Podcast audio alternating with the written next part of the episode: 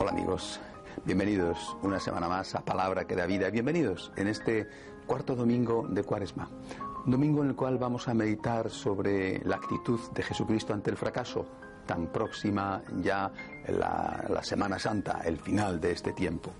Es eh, el Evangelio de San Juan y dice, dijo Jesús a Nicodemo, lo mismo que Moisés elevó la serpiente en el desierto, así tiene que ser elevado el Hijo del Hombre para que todo el que cree en Él tenga vida eterna. No cabe duda de que Jesús sabía cuál iba a ser su final, cuál iba a ser su destino. Había venido para eso. Tendremos ocasión de meditarlo un poco más adelante, dentro de una semana. Pero eh, según este texto que acabo de leer, le vemos ya no solamente previendo su destino, su final, que eso a lo mejor era hasta fácil de entender y de prever, sino que le vemos también previendo el significado de ese final. Lo mismo que Moisés elevó la serpiente en el desierto para que todo el que la mirara, después de haber sido mordido por la serpiente, solamente con mirarla aquella serpiente de bronce quedara curado, así todo el que mire a Cristo crucificado, todo el que mire al Hijo de Dios que lleva sobre sus hombros inocentes el pecado del mundo y que ha sido elevado a la cruz, todo el que le mire quedará sanado.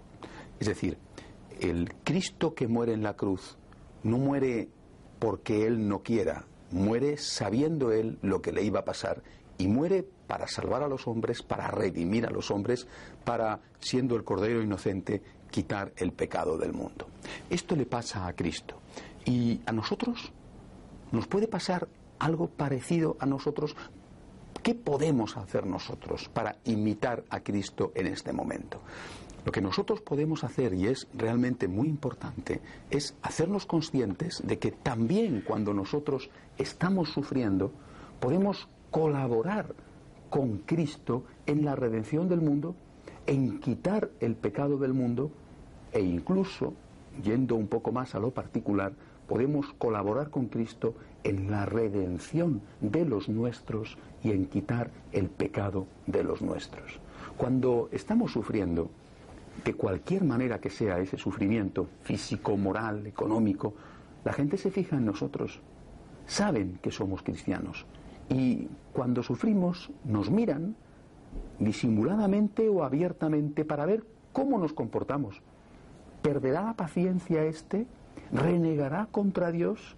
Era fácil ser cristiano cuando le iba bien y ahora que le va mal, ¿qué va a hacer?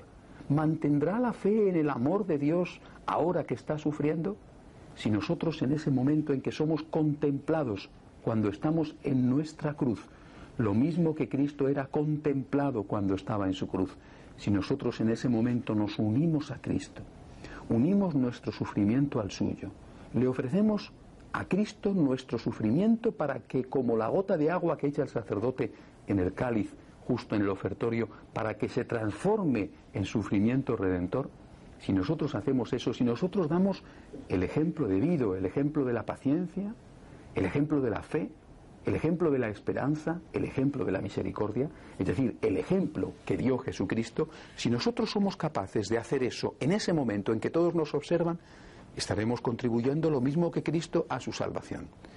Imagínense que Cristo en la cruz hubiera empezado a maldecir contra Dios, contra los hombres que le mataban siendo él inocente, contra las circunstancias, hubiera empezado a decir qué suerte tan negra la mía, que hay que ver qué barbaridad lo que está pasando, Señor, castígales, seguramente que todo hubiera sido muy distinto. Pero él en la cruz no hizo eso. Consciente de que le miraban, dio el ejemplo supremo, el ejemplo del amor. Bueno, pues eso es lo que nosotros tenemos que hacer.